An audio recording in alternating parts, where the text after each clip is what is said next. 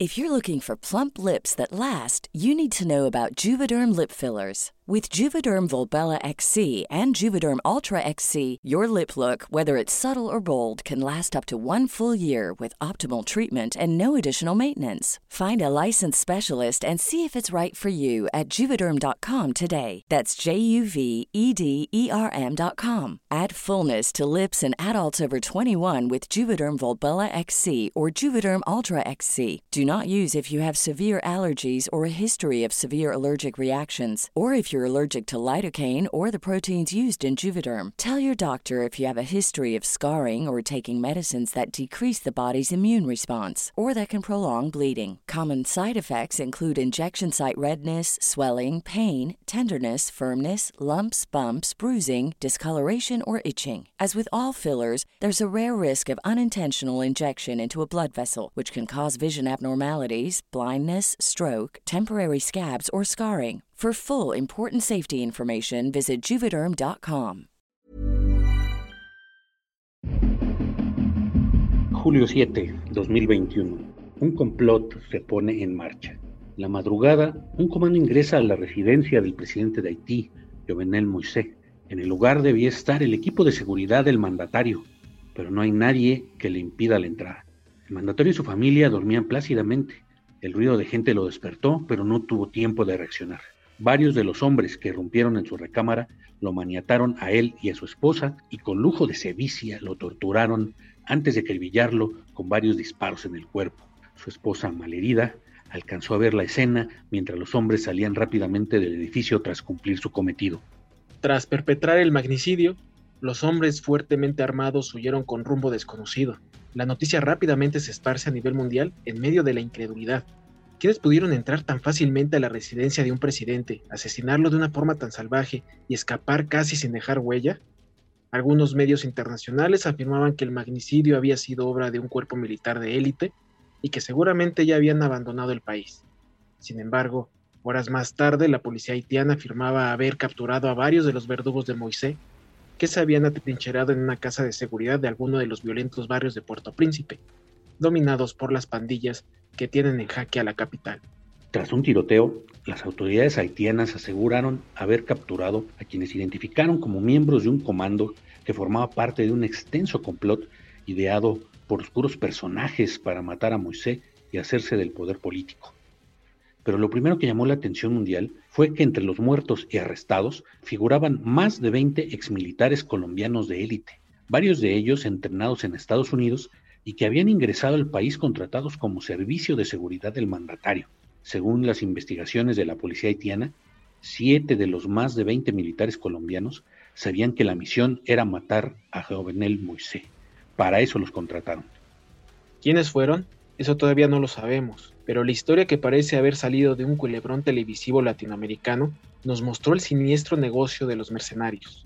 Alguna vez militares al servicio de alguna nación y después en el retiro y abandonados a su suerte, vueltos asesinos a sueldo para empresas que venden sus servicios a naciones de todos los continentes y en guerra tan conocidas como la del Golfo Pérsico, que derrocó a Saddam Hussein con ayuda de la estadounidense Blackwater, o no tan conocidas como en Centroáfrica, donde los rusos mandan. Las claves del mundo. El contexto internacional en Podcast OM.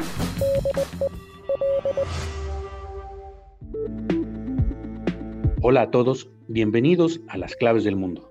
Y como les prometimos, hoy iniciamos una nueva serie llamada Los mercenarios, el oscuro negocio de la guerra. Soy Víctor Hugo Rico, editor del Sol de México, y como siempre me acompaña mi compañero y amigo, coeditor de la sección de Mundo del Sol de México, Jair Soto. Jair, ¿cómo estás? Hola Víctor, siempre un placer compartir este podcast contigo. Bienvenidos a todos. En la historia reciente, la imagen más fresca que recordamos de un ejército privado nos remonta a la guerra de Irak, tras los ataques terroristas del 11 de septiembre de 2001.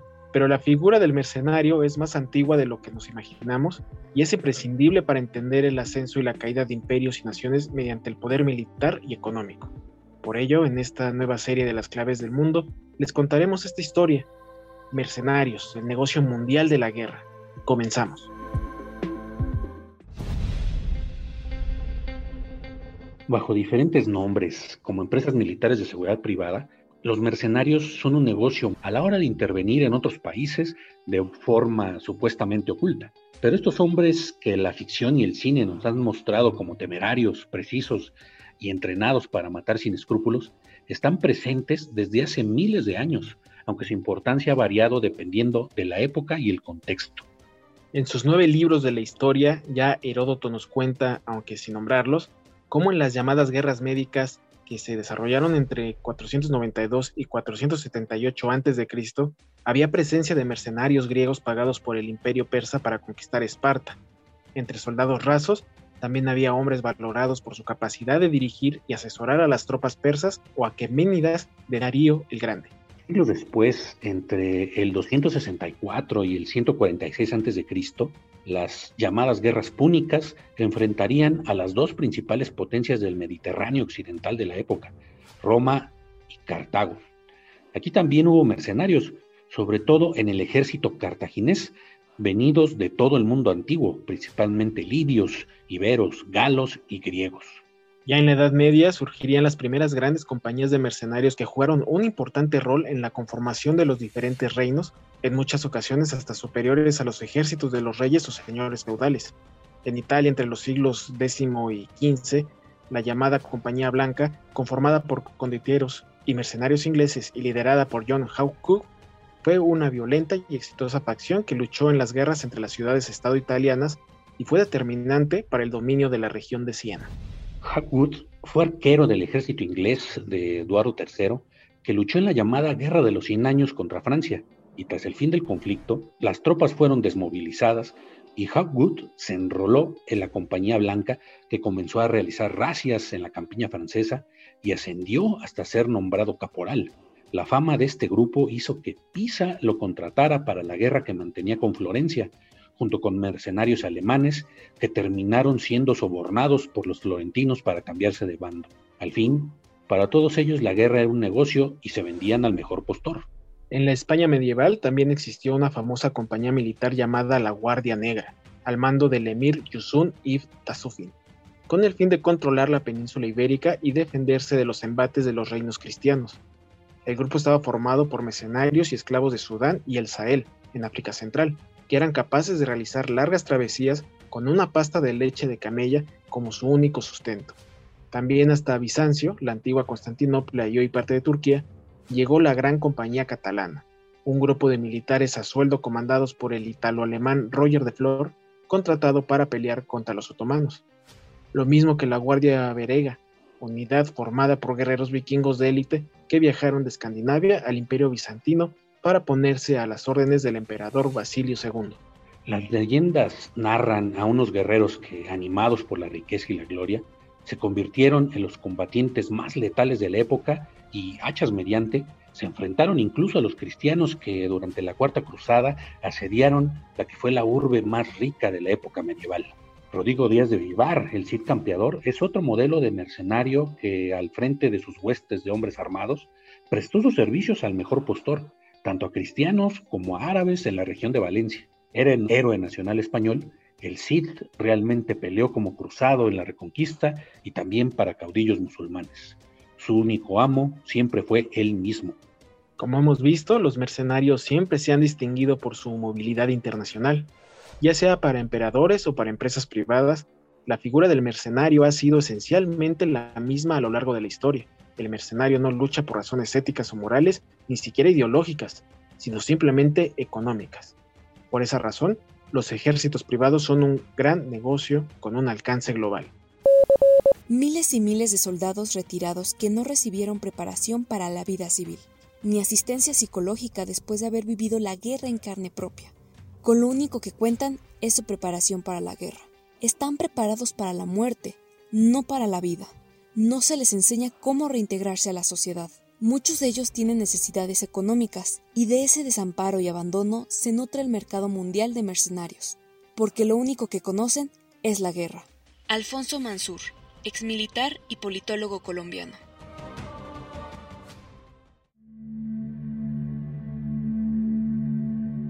Se desconoce la cantidad de dinero invertida en este mercado ilícito. Ahora sabemos que el negocio está en auge En los últimos años se ha visto actividad mercenaria en países como Siria, Libia, Irak, Yemen, Nigeria, Ucrania, entre otros. Muchos de estos soldados con ánimos de lucro superan en número a los elementos de los ejércitos nacionales y algunas corporaciones pueden incluso enfrentarse a las mejores milicias del mundo. Y por esta razón, cada vez más naciones están desplegando estos ejércitos privados en las partes más remotas y convulsas del mundo, y de esta manera, las subcontrataciones de seguridad han normalizado el mercado de la violencia y sobre todo porque estos mercenarios ofrecen ventajas muy difíciles de no considerar. Estas son las tres principales. La primera es la más obvia, se trata de la mano de obra. Cuando un Estado participa en múltiples enfrentamientos hostiles simultáneamente, el personal militar tiende a escasear y reclutar combatientes extranjeros es una forma relativamente fácil de llenar las filas. Como segunda ventaja, los ejércitos privados es la política. Uno de los peligros de una campaña militar exitosa es la caída de un soldado. Cuando imágenes de soldados heridos o fallecidos se transmiten en las pantallas, las sociedades tienden a desmoralizarse. Sin embargo, al emplear mercenarios extranjeros se reduce el impacto político. Después de todo, los soldados extranjeros son rostros desconocidos. La tercera y última razón para usar mercenarios es la negación plausible. La guerra es la continuación de las negociaciones políticas y al emplear contratistas de seguridad privados, un Estado obtiene munición informativa, puede negar su participación con cierto grado de plausibilidad, lo que dificulta que el oponente responda directamente. Gracias a estas tres ventajas, la actividad mercenaria está en auge. Aparecen nuevos clientes por todas partes buscando seguridad en un mundo inseguro. Por ejemplo, algunos clientes buscan defender sus perforaciones petroleras o actividades mineras. Otros buscan proteger sus trabajadores humanitarios en lugares peligrosos, pero la mayoría de los mercenarios son enviados a conflictos subsidiarios.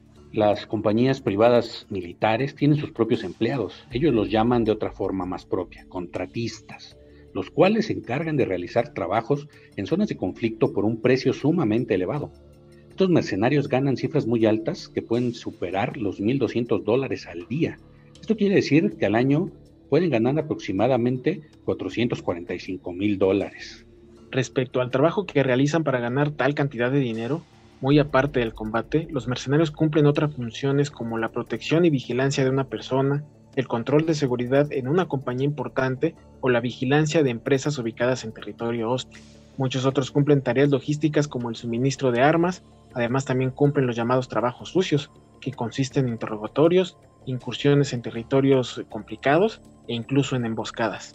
A los gobiernos del mundo les resulta a su favor contratar mercenarios, ya que no se les considera un soldado regular. Por eso, si es capturado o sufre un incidente, no puede ser repatriado, ya que no lucha en nombre de ningún país. En caso de fallecimiento, la responsabilidad cae completamente en la empresa privada, por lo que no es necesario que el gobierno haga una indemnización a su familia. Es por eso que los gobiernos ven a los mercenarios como un negocio bastante bueno. Ahora, consideremos por qué hay personas que deciden entrar a estas empresas privadas para poner en riesgo su vida como mercenarios y por qué no se alistan a su respectivo ejército regular. En primer lugar, por la recompensa económica tan alta que reciben que supera por creces a la de un soldado regular, y en segundo, es que suelen enfrentarse a milicias o grupos mal preparados y entrenados para el combate, por lo tanto, ellos al contar con grandes recursos de armamento, entrenamiento y aprendizaje de tácticas, acumulan experiencia en el campo de batalla. Es por esto que tienen más posibilidades de volver a casa con una enorme cantidad de dinero. El negocio de los soldados privados cuenta con su propia publicación mensual. Se trata de la revista Soldier of Fortune, fundada en 1975 en Estados Unidos por el teniente coronel Robert K. Brown, un ex boina verde que sirvió a las fuerzas especiales en Vietnam. La revista informa de guerras a lo largo del mundo, incluyendo enfrentamientos convencionales de baja intensidad, contrainsurgencia y contraterrorismo. Fue tan grande su éxito y popularidad a inicios de la década de los 80 que proliferaron varias publicaciones como Survivor Gung Ho, New Breed, Eagle, Combat Illustrated o Combat Ready. Volviendo a la relación entre pasado y presente, la importancia de los mercenarios va a ir menguando tras el fin de los imperios y la progresiva consolidación de los estados-nación, donde la soberanía implicó la centralización del poder militar a manos del Estado y la creación de un ejército permanente y profesional. Esto evidentemente chocó con la figura de los mercenarios, quienes en la mayoría de los casos terminarían integrándose a las filas de los ejércitos nacionales, pero solo por un pequeño tiempo en la historia. los tiempos de la Guerra Fría se encargarían de resucitar a estos muertos vivientes, pero eso será parte del segundo episodio de esta serie, en el que pues les vamos a platicar los casos más recientes a raíz de este evento de la Guerra Fría que precisamente eh, resucitan estas empresas. Y bueno, y nosotros nos despedimos entonces, Víctor. Muchas gracias nuevamente por acompañarme en esta nueva serie de los mercenarios. Gracias, Jair. Gracias a todos. Nos vemos la próxima semana. Así es, nos pueden encontrar en todas las plataformas importantes de podcast como Spotify, Google Podcast, Apple Podcast, Deezer, Acast, Amazon Music. Ahí nos pueden encontrar como las claves del mundo. Pueden encontrar todos los seriales anteriores y los capítulos de coyuntura que les vamos a explicar qué es lo que está pasando en el mundo. Y también pueden escuchar todo el contenido que Organización Editorial Mexicana pone al alcance de sus oídos. En esta ocasión, ¿qué nos vas a recomendar, Vic? Así es, Jair, y como en otras ocasiones les vamos a recomendar eh, Economía Pesada, dirigido por Luis Carriles y Mario Alavés, quienes pues nos mantienen al tanto de los principales temas de economía, negocios, lo que más nos importa, qué es lo que está pasando en nuestros bolsillos y también a nivel internacional, en las bolsas y en los mercados, desde los mercados de Wall Street hasta el mercado de la esquina. Así que no se pierdan economía pesada. Bueno, entonces los invitamos a que nos sigan escribiendo a través de nuestros canales de contacto, en nuestro correo electrónico podcast.com.mx y también nuestra cuenta de Twitter arroba el sol de guion bajo México. Ahí pueden encontrar todos los podcasts que también les estamos ofreciendo para que también nos escriban todas sus dudas, sus sugerencias. Estaremos muy al pendiente. Muchas gracias por habernos acompañado. Nuevamente gracias, Víctor. No sin antes agradecer la producción de Natalia Castañeda. Nos escuchamos la próxima semana, el próximo lunes. Gracias, Vic. Gracias. Adiós.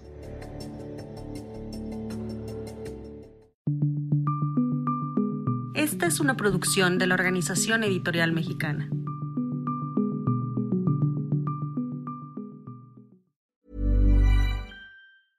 How would you like to look five years younger? In a clinical study, people that had volume added with Juvederm Voluma XC in the cheeks perceived themselves as looking five years younger at six months after treatment. Look younger, feel like you. Add volume for lift and contour in the cheeks with Juvederm Voluma XC. Reverse signs of aging by adding volume to smooth laugh lines with Juvederm Volure XC. For important safety information and to find a licensed specialist, visit juvederm.com. That's J U V E D E R M.com. Not for people with severe allergic reactions, allergies to lidocaine, or the proteins used in Juvederm. Common side effects include injection site redness, swelling, pain, tenderness, firmness, lumps, bumps, bruising, discoloration, or itching. There's a risk of unintentional injection into a blood vessel, which can cause vision abnormalities, blindness, stroke, temporary scabs, or scarring. Talk to a licensed specialist to find out if it's right for you.